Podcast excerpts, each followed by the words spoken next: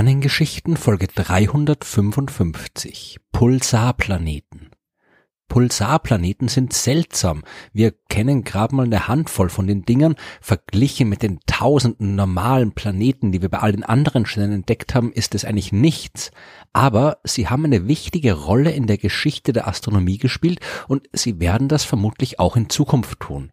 Über die faszinierende Geschichte der Suche nach dem Planeten anderer Sterne habe ich ja früher schon erzählt, zum Beispiel in Folge 187 der Sternengeschichten. Wir haben schon seit Jahrtausenden darüber nachgedacht, ob auch andere Sterne vom Planeten umkreist werden. Es hat aber bis 1995 gedauert, bevor wir das erste Mal zweifelsfrei einen solchen Exoplaneten nachweisen konnten. Aber ein paar Jahre davor wurden die Pulsarplaneten entdeckt. Und nicht entdeckt. Wie gesagt, die Geschichte ist ein bisschen kompliziert. Wir müssen zuerst einmal verstehen, was ein Pulsar überhaupt ist. Das habe ich in Folge 142 sehr ausführlich erklärt. Aber kurz gesagt, wenn ein großer Stern am Ende seines Lebens keinen Brennstoff für die Fusion in seinem Inneren mehr übrig hat, dann fällt er unter seinem eigenen Gewicht in sich zusammen. Dabei entsteht ein Neutronenstern, ein Objekt, das so viel Masse hat wie unsere Sonne, dabei aber nur circa 20 Kilometer groß ist und dann nicht mehr viel macht, also da findet keine Kernfusion mehr innen drin statt. Ein Neutronenstern, der ist also auch enorm dicht, ja, Masse der Sonne auf 20 Kilometer und er dreht sich enorm schnell um seine Achse. Unter bestimmten Bedingungen kann der Neutronenstern auch Radiostrahlung aussenden, so wie ein Leuchtturm in zwei eng fokussierten Strahlen. Von der Erde aus gesehen sieht das dann für uns so aus, als würde da ein Objekt im All in sehr regelmäßigen Abständen blinken, nur dass man das Blinken eben nicht mit normalen Teleskopen sehen kann, sondern Radioteleskope dafür braucht. Die Signale seines Pulsars, die sind dabei wirklich sehr regelmäßig. Aber im Jahr 1991 haben der britische Astronom Andrew Lyne und seine Studenten Matthew Bales und Zetnam Schema dann einen Himmelskörper gefunden, bei dem das nicht so war. Dieser Pulsar hat die Bezeichnung PSR 1829-10 und der hat nicht so regelmäßig rotiert, wie er es eigentlich tun sollte. Und sowas kann schon vorkommen. Ab und zu gibt's auch auf Pulsaren sowas ähnliches wie Erdbeben. Da verschiebt sich die Materie ein bisschen, der tote Stern wird ein bisschen durchgerüttelt und rotiert dann ein bisschen anders als zuvor. Aber das, was Lein und seine Kollegen da gesehen haben, das hat ganz anders ausgeschaut. Die Rotationsgeschwindigkeit des Pulsars hat sich periodisch verändert. Der Himmelskörper hat so ausgesehen, als würde er regelmäßig hin und her wackeln. Aber warum sollte er das tun? Weil er, so die Argumentation der Wissenschaftler, von einem Planeten umkreist wird. Dieser Planet übt mit seiner Gravitationskraft einen Einfluss auf den Pulsar aus und lässt ihn periodisch schwanken. Ein Planet ungefähr von der Masse des Uranus in einer Umlaufbahn um den Pulsar, die der Bahn der Venus um die Sonne entspricht. Genau so ein Objekt könnte die Beobachtungsdaten wunderbar erklären. Am 25. Juli 1991 haben die Wissenschaftler ihre Entdeckung dann auch veröffentlicht. Das erste Mal hatte man einen Planeten entdeckt, der nicht die Sonne umkreist.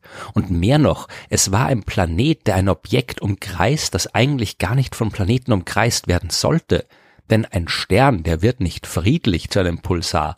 Die Transformation von Stern zu Neutronenstern ist ein gewaltiges Ereignis, begleitet von einer enormen Explosion einer Supernova.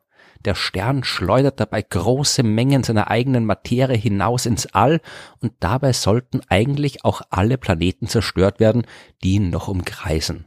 Aber die Daten von Lein und seinen Kollegen haben gezeigt, dass auch tote Sterne wie ein Pulsar Planeten haben können. Ein bisschen enttäuscht über diese Entdeckung waren der polnische Astronom Alexander Wolczan und sein kanadischer Kollege Dale Frail.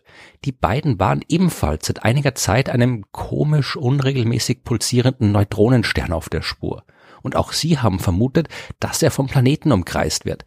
Sie haben ihre Daten damals aber noch nicht veröffentlicht gehabt, als die Nachricht von Lyons Entdeckung Schlagzeilen gemacht hat.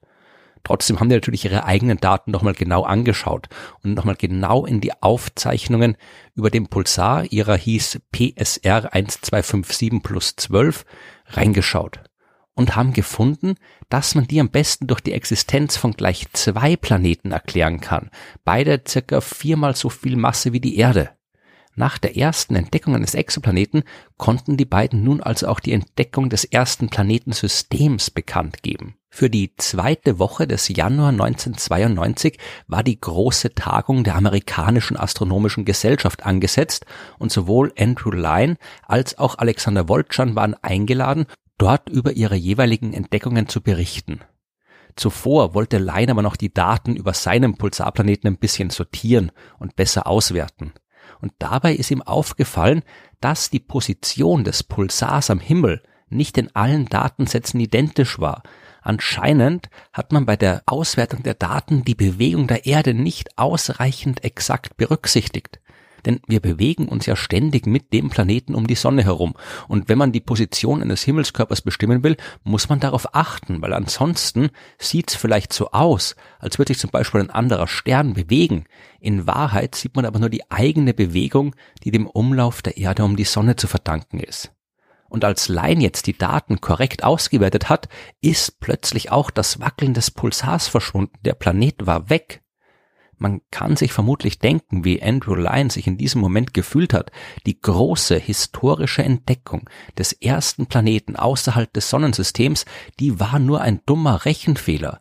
Der Planet, dessen Existenz er schon vor Monaten offiziell bekannt gegeben hatte, der existiert nicht, und in ein paar Tagen sollte er einen Vortrag über genau diese Entdeckung halten. Aber anstatt seinen Auftritt bei der Konferenz der amerikanischen astronomischen Gesellschaft abzusagen, hat sich Lyon dieser unangenehmen Aufgabe gestellt. Er ist von einem Publikum aus knapp 1000 Personen auf die Bühne getreten und hat dort im Detail erklärt, wo er bei seiner Beobachtung und der Datenauswirkung Fehler gemacht hat.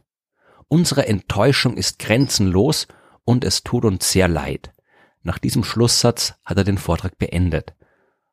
Und er hat keine Buhrufe zu hören bekommen, sondern Standing Ovations und großen Applaus von Seiten seiner Kolleginnen und Kollegen, denn die wussten besser als alle anderen, was es braucht, um so einen Fehler öffentlich einzugestehen. Und genau das ist in gewissem Sinne auch Wissenschaft, wie sie sein soll. Absolute Transparenz. Und wenn etwas falsch ist, dann wird's nicht verschwiegen, sondern öffentlich gemacht. Unmittelbar auf diesen unerwartet dramatischen Vortrag von Andrew Lyne folgte dann die Präsentation von Alexander Woltschan. Die beiden Planeten, die er und Dale Frail entdeckt hatten, die hielten einer genauen Überprüfung stand und ihre Entdeckung war nach dem Vortrag von Andrew Lyne umso beeindruckender. Zuerst ist der eine Planet verschwunden, von dem alle dachten, das wäre der erste Planet außerhalb des Sonnensystems, den man gefunden hat, und unmittelbar danach wurde die Entdeckung zweier ganz anderer Pulsarplaneten verkündet, eine echte Entdeckung. Die beiden Planeten von PSR 1257 plus 12, die haben mittlerweile Zuwachs bekommen. 2004 hat man einen weiteren Himmelskörper gefunden, der diesen Pulsar umkreist. Der war diesmal deutlich kleiner, eigentlich eher ein großer Asteroid als ein kleiner Planet. Der prominente Pulsar hat in der Zwischenzeit auch einen schönen Namen bekommen, anstatt dieser Buchstaben- und Zahlenkombination. Der heißt jetzt Lich, nach dem alten englischen Wort für Leiche, recht passend eigentlich von den toten Sternen. Und die Planeten, die wurden ebenfalls nach mythischen Totenwesen benannt, nämlich Drauger, Poltergeist und Phobetor. Ein bisschen komisch bleiben diese Planeten aber. Ein Pulsar ist ein toter Stern. Und man hat eigentlich damals wissen wollen, ob auch normale Sterne, so wie unsere Sonne, Planeten haben können. So einen Planeten hat man, wie ich in Folge 187 erzählt habe, erst 1995 entdeckt und seitdem ein paar tausend mehr davon. Wir wissen heute, dass Planeten völlig normal sind. Im Schnitt hat jeder Stern im Universum mindestens einen Planeten. Diese Pulsarplaneten dagegen, das sind Exoten geblieben.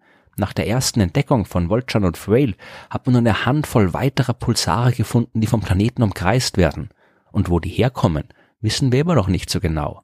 Es kann sein, dass einige Planeten des früheren Sterns die Supernova doch überlebt haben. Wahrscheinlich aber ist, dass die Planeten erst nach der Supernova entstanden sind. Im Jahr 2006 hat der amerikanische Astronom Dipto Chakrabarti und seine Kollegen entdeckt, dass der Pulsar 4U0142 plus 61 von einer Scheibe aus Gas und Staub umgeben ist. Dabei handelt es sich um Material, das der Stern bei seiner Supernova-Explosion ins All geschleudert hat und das sich dann zum Teil in einer Scheibe um den neu entstandenen Pulsar gesammelt hat. Solche protoplanetaren Scheiben, die findet man auch bei normalen Sternen, wenn die noch sehr jung sind. Und es sind genau diese Scheiben, in denen auch die normalen Planeten entstehen. Die Scheibe um den Pulsar, die enthält aber deutlich weniger Material als solche normalen protoplanetaren Scheiben. Dort sind insgesamt nur circa zehnmal so viel Masse enthalten wie in der gesamten Erde. Aber das könnte reichen, dass sich daraus ein paar Planeten bilden. Auch wenn wir nur wenige von ihnen kennen, die Pulsarplaneten werden die Astronomie auch weiterhin beschäftigen. Der Tod eines Sterns muss offensichtlich nicht das Ende sein, sondern kann auch einen neuen Anfang bilden mit der Entstehung von Planeten, die zuvor nicht existiert haben.